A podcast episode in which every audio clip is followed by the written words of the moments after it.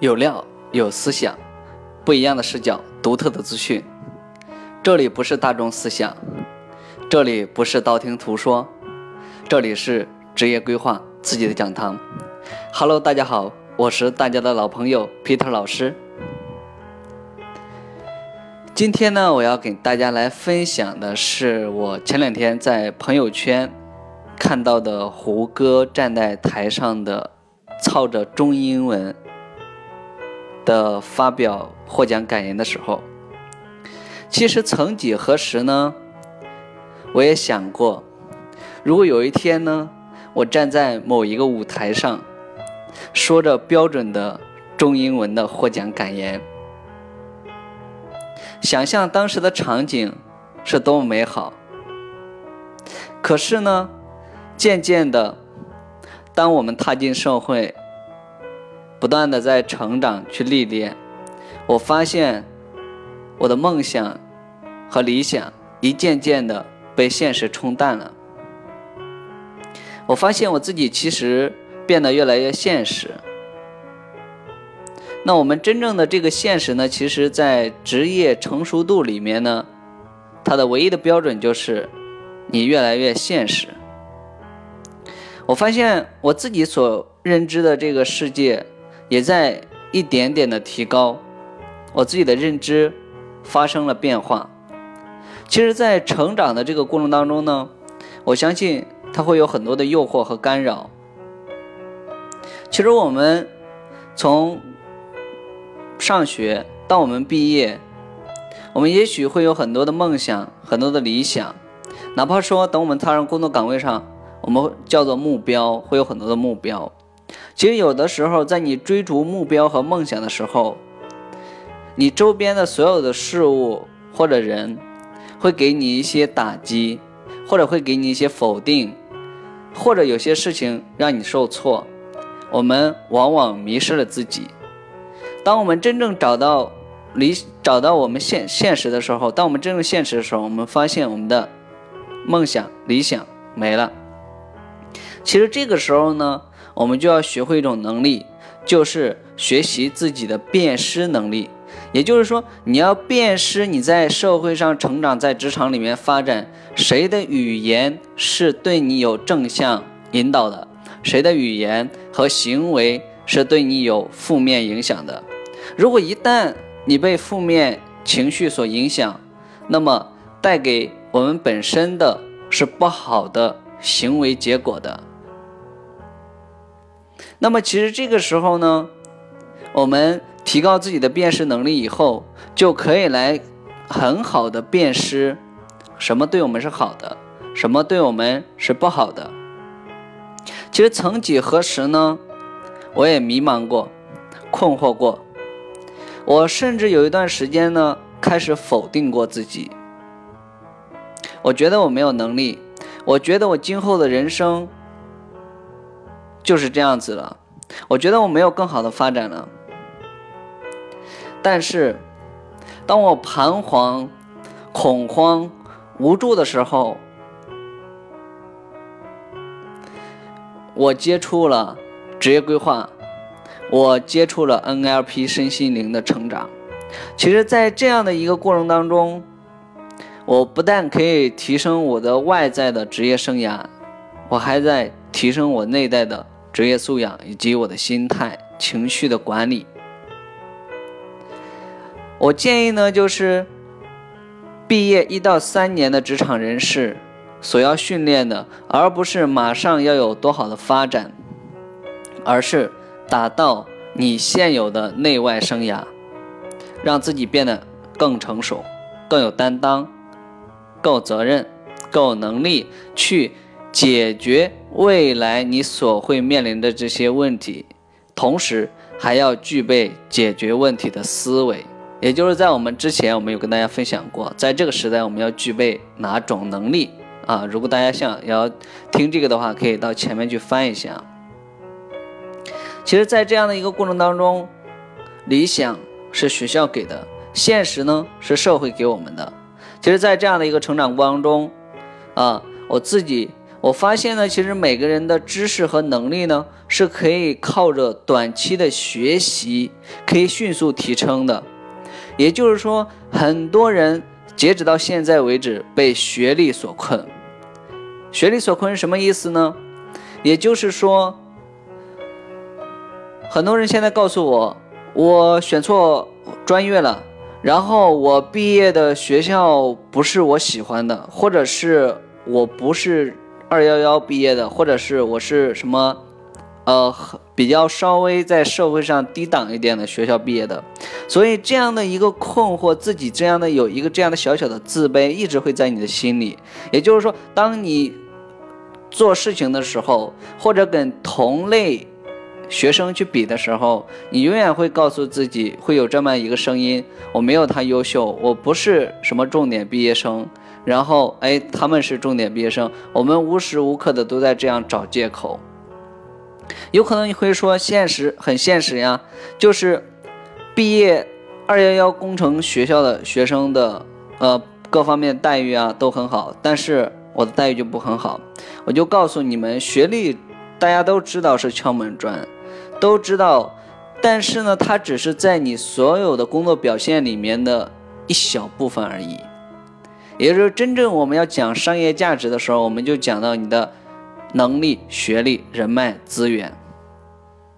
也就是这些学历还可以通过后续的提升去提升的。所以在这里，我要讲一点的就是，知识和能力是可以靠短时间的学习和高强度的积累。去积累的。那么，在这样的一个过程当中呢，但是我们的认知模式和行为模式，内在和外在的综合的素养，它是要靠时间去积累的。让我们感受自己每天的进步。在这里，我要呼吁大家，也许有的人在现实社会上已经经历了十几年、二十几年，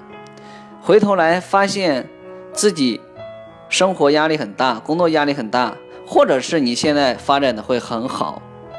但是你还有时候会有一个声音告诉自己，我还有些梦想和理想和目标没有完成。那这个时候我要告诉大家，给现实加点理想。有可能在这个时候你在成长的过程中，你会有很多的情绪，受情绪的影响。那这个时候我给大家，给你的情感和和情绪加点思考。也就是说，你要该现实的时候现实，理理想还是要有的，梦想还是要有的。但是我要强调一点，我们所谓的每天都在追求梦想和理想目标，那么要告诉大家，如果你在追逐的过程中很痛苦，那么你就要回头思考思考，我追求它，追求这个目标背后的意义到底是什么？是拥有当拥有它的感觉。还是说真正实现他的愿望，或者是追逐以后获得的快乐。其实最终的核心目标，无非都是让你过得幸福，达到一种你想要的生活状态。其实，在这样的一个思考过程中呢，今年，呃，乃至说未来的这个经济发展会发生很大的变化。其实也有很多人过来问我说。王老师，我今后我要从事什么样的一个行业？那么也就是说，什么样的行业决定了我们未来的发展？这只是其中的一个要素。那我就告诉告诉他，我就这样讲。其实呢，我们从品类管理到品类营销，也就是说，当今的行业呢，其实已日益细分了。也就是说，单一的品类发展就是越来越多。越来越细，就是不管你是投资经营，还是企业产品的发展，个人行业的选择，选择单一品类的这样的一个投资，企业核心啊，也就是说，以及产品的塑造，个人垂直行业的发展，其实显得尤为重要。在这里啊，我不知道大家对品类有没有了解？如果你不了解的话，可以先去百度一下。品类呢，就是说，第一是指一我们单一的，就是说你在某一个行业细分的一些品类，这叫就是说商品的品类。这通常从字面上理解。另外一个就是它品牌的价值。那么从深层次理解的话，就是啊，它背后所带有的这种意义，营销的这种本质的意义。其实在这里讲的就是说，垂直行业，我强调的是一个垂直行业，就是单一行业的。那有可能很多人会说，现在有跨界合作和跨界经营。那么其实跨界合作和、跨界经营，它只是营销模式而已。对于你个人来讲，它是没有太多的。你即便是去一个跨国公司，或者去一个垂直性的公司，它是没有任何的这个，就是从某种意义上面来说，没有任何的这个区分的。只是说他们的模式不一样，就是营销模式不一样了，经营方式不一样。那么这个对于你个人的发展呢，我们核心还是要落到你的职能上面。多元化经营只是发展发展战略，也就是说，个人的这样的一个职业发展，其实要落到职能和个人的这样的一个特质的匹配。我们之前有讲过，就是我们像生涯的那个定位模型，就是你的第一个商业价值系统，就是你的商业取向系统和商业价值系统，还有商业机会系统。其实在这里讲的就是说，你的商业价值系统要匹配到相应的垂直性的行业。去发展，因为垂直性的行业呢，它现在目前呢，就是说行业的不断的细分，就是单一垂直的，我就这么讲，就拿这个职业规划这个单一的这种垂直性的公司来讲，它其实就是一种单一的这种垂直性的行业。那么在这里面呢，虽然说行业比较小，但是它是有大市场。这如果你做过市场的人，你就会知道，就是说，呃，行业市场会越来越细分。哪怕说我们就随便举举一下例子。就就举这个，嗯，目前的这个职业职业规划行业吧。就职业规划呢，虽然它有这个有有公司呢负责这个整体的行业的认证的培训的，那么另外呢，它职业规划它作用于三大领域，作用于个人呢，它就可以开展一个个人咨询的公司。那么另外一个呢，作用于企业呢，它就作用于企业的这种员工发展组织规划的这种公司。那如果是作用于这个。呃，学校呢，它就可以整体的生涯体系的导入。那我们就拿在学校学生这个市场来对比，你还可以把职业规划加入到这个高考填报志愿呀，对吧？高考咨询呢，你把这职业规划加进去。另外一个就是留学咨询呢，你都把职业规划加进去。其实这就叫垂直行业的垂直细分，就单一行业的。那么在每一个行业里面呢，它它又会有更多的这种。啊，不同种类的，那么其实选择个人价值观认同的行业、公司、产品和组织文化等要素是显得很重要的。也就是说，今天如果我们个人要想再发展，你不要告诉我，你说我是在什么大型的国企，在什么世界五百强，我你只要告诉我你在里面是什么职能就 OK 了，我就知道你大概你这个人的发展路径，你今后怎怎么能发展成什么样的程度。你能成为什么样阶级的人物，呃，我就已经很清楚了。你不要告诉我你你你你是呃这个，就我刚才讲的，就是什么世界五百强什么，那都是你无非就是在这个公司里面，我要看你的职能是什么样子的，就知道你的发展路径。那有可能说你在一个小公司，你当了总经理，对吧？那公司类型不一样了，那职这个职能就是说头衔这个时代已经过了，也就是说。八零后、七零后，你们不要再给九零后去倡导什么所谓的头衔了，因为现在有的公司已经扁平化管理，但这种扁平化管理呢，就是说它有的时候也不利于呃某某种公司的发展，所以在这里我要呼吁的是，大学生刚入职场的人士要有辨识能力。那么对于这个已经在职场里面发展的这些人，呃，我要呼吁你们给你们的现实加点理想。也许你们现在生活的很艰难，那也许你发展的很很好，但是当你活的知道并且有感知的时候，那样子的话，我相信你的生活会很幸福，会很美好。好，那么讲到这里呢，我们就来讲一讲目前的这个教育的这样的一个产业吧。其实教育的产业的话，其实呃那天我在听那个行业的那个时候，其实教育产业目前就是什么行业比较好做啊？也有人来问我。那其实现在我们就拿教育来说，就就孩子教育来说了，就是说从我们人一出生，就这个孩子教育呢，比如说现在孩子还没出生之前就已经开始有胎教了，对吧？那胎教它也是一个这种类型啊，一个类型，在这个胎教的过程中，它有可能会有很多职职能，比如说胎教师啊。什么专门编撰音乐的这种的，呃，研发的，那么它其实都会有很多的职能了。就是胎教，那你有可能或者从经营的角度来说，胎教无非也是挣钱的很好的一个行业。那么另外呢，就是幼儿教育，那么这个大家都都很理解。接下来就小学教育，小学教育的话，就是除了这个公办学校的这种教育以外，你还可以用培训班呢，就自己的这种额外培训班啊，兴趣开发呀，啊这种。接下来就中学教育，中学教育就是补课嘛，啊无非就是要高考了要补课。接下来就是高中教育，高中教育就考大学。也是补习补习班，那有可能说会留学嘛？那接下来就是留学好了。那接下来就是大学教育，啊，接下来就是继续教育。也就是说，我们要提高自己的学历，会有很多继续教育。那么接下来还有什么 EMBA、MBA 的这种考试认证？嗯，其实这些呢都属于这个资质认证里面的一部分了。那么接下来呢，其实就是说，在教育行业的整个里面呢，还会分呃这个在线教育的平台，嗯，就在线教育。在线教育呢，简单举几个，就是嗯，像百度教育啊、腾讯课堂啊、跟谁学呀、网易课堂啊、云课堂啊、慕课呀啊等等吧。现在的这个在线教育其实很多了，你百度一下都知道。嗯，那么其实呢，接下来呢，就是说我们要讲一讲，就是说在这里面还有培训。嗯，培训的话，其实教育里面它无非跟培训有相关嘛。培训就是说学业提升类的培训公司。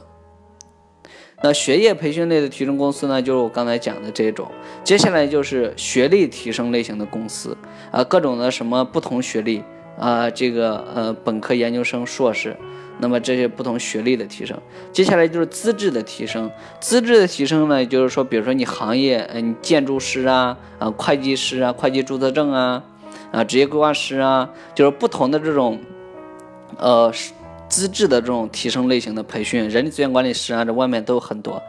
那么接下来还有解决方案类型的培训公司，解决方案类型的公司呢，就是走的比较更落地一点，就是更专业一些，就是给你企业整体的来分析你企业的这个问题，给你进行方案性提报以后，再给你进行培训。那么接下来还有什么企业管理类型的经营公司？呃，就主要是针对于待会儿我们管管理咨询的，其实它有很多种，呃，里里面会这侧重点是不一样的。有的是综合管理类型的公司，有的是战略这个管理咨询公司，有的是生产啊，呃，这个人力资源呀。那么人力资源其实里面它也会分很多类型，比如说绩效薪酬啊，这这这个岗岗位胜任力的这种的，呃的里面也会会分很多这种管理咨询公司。也就是说，现在这个市场的垂直细分越来越细分。那么接下来财务。啊，还有物流、市场营销，市场营销里面现在也分很多种。你市场营销一篇品牌营销，啊，那那那属于品牌了，你就但是品牌属于在市场里面一部分。你还有这个营销策划各方面的这种管理咨询，啊，接下来还有信息信息系统的管理咨询公司，啊，呃，信息系统嘛，就是现在还有就是说除了这个以外，还有这个，比如说现在提的这个大数据啊这些，还有信息类的管理公司。呃，现在目前的这种呃都比较多，在新一类里面呢，呃，有可能还会有这个呃其他的这种呃互联网类的，就有可能会有互联网类的。这些教育里面呢，跟互联网肯定有相关的。呃，互联网的话就是呃里里面也有很多分类。那么呃通常的话就是呃大家了解的互联网呢就是呃电子商务。其实电子商务的话，就是说除了大家就除了购物网站以外呢，就是说电子商务就是除了这个啊 B to C 啊 B to B 呀啊 B to C B B to，然后现在就是说这个是什么意思呢？也就是说现在有这个除了这种 B to C 原有的这种模式以外，现在还有人就用这种积分，就是物物兑换，叫 B to C B to。那么还有一种的话就是这个。呃，现在现在就是互联网垂直线下嘛，就叫 O to O 嘛，就是这种呃线上跟线下结合，就是啊，那你你如果想了解某一个点的话，这个到时候都可以开展的来跟大家讲，啊，你也可以自己去呃垂直了解一个行业，了解一种模式。那在这个电子商务类型的这种呃购物公公司里面，简单举几个例子。呃，大家通常都会知道的，就是天猫啊，现在双十一嘛，啊，天猫、京东、苏宁、国美在线，啊，还有这个图书类的话，就是购物类的嘛，就是当当网嘛，啊，亚马逊中国，那么这无非就是这些，就比较做的大的社交类的这种软件，微信，啊，Twitter、Facebook，嗯，Vk、领英，嗯，你你还有这种微博啊，什么社交类的。接下来还有这个移动媒体类的，就是这种，呃，像这种大家都平时用的优酷啊，什么这土豆啊这些东西都都不用讲了。那现在就是说，呃，作为这个马云呢，其实讲到这里也插一句，就是马云呢现在把这个土豆，嗯。不是给收购了一部分的这个股权嘛？其实他这种多领域的这种投资收购，其实在外国来讲，它的这个股市其实是下跌的。也就是说，投资者看不到他到底的这种投资的这种方向，它能产生多大的效益，以及它接下来对这个行业能有什么样的影响啊？但是在因为外国呢，它你看很多公司，你拿美国来讲，微软啊、谷歌、Google，然后苹果呀，他们都是很专业型的这种公司，就是走一个垂直领域的公司，比如走技术型的，就走研发型的。那 Facebook，你看他们走的都是很专业、很专业的，就是在专业累加上不断的这个。发展的，你看，在我们中国的话，都是多元化呀，然后又经营地产，又经营什么呃教育，啊，又经营什么股市，各各种的。我们中国就喜欢这种多元化的这种，因为它在往上走，中国的这种企业，中小型企业、民营企业的这种发展，它会遇到一定的瓶颈，然后它需要就是我们中国的这种市场，就是说，呃，要把呃你的鸡蛋放在不同的篮子里面去经营，就是啊，这种规模比较大。啊，一看上去我们经营的产品比较多，品类比较多，那中中国现这个是也跟现有的这种发展阶段有关系，发展的阶段有关系。所以呢，今天的这个分享呢，就呃简短的分享这些，就分享了两个行业，呃两个产业吧，一个是教育，另外一个是互联网。互联网的话，就是说另外还有一些就是呃软件型的，就是说大数据，还有一些就是解决问题型的这种呃。就是公司里面呢也有很多这种呃这个线上营销的公司，那么还有这个微商啊，现在提的这种微商，它其实都是电这个互联网里面的一种，互联网里里面那种。所以大家呢，你就是说呃没事的话去了解了解行业，然后有很多人会很困惑，不知道怎么选择。就觉得什么都很好。如果你的这个格局很宽，你看到的东西不一样的时候，你就知道哦，现在这个公司或者是他们在宣传的，或者是网上在讲的一些他们属于哪个领域、属于哪个行业的细分，你就知道这个行业它未来能发展成什么样子。不要一味的盲目就觉得现在很好啊，互联网很好就进入。现在还有一个就是万众创新啊，那所以你就要有辨识能力。我讲的今天我唯一强调的就是辨识能力，给你的现实加点理。加点这个梦想，给给你的这个梦想啊，给你的情绪，这个加点思考啊。作为一个成熟人士，也就是说，呃，作为嗯这个企业经营类的话，就作为老板的话，这一块我现在还没有摄入到。如果以后我自己做了做了老板，我创了业之后，我有可能会讲这一块。我现在更多的是专注于职场的，啊，那也就是说，我希望大家嗯有有一些反思吧，然后对今后的这个发展有更多的帮助。好，谢谢大家，这今天就是以上的分享。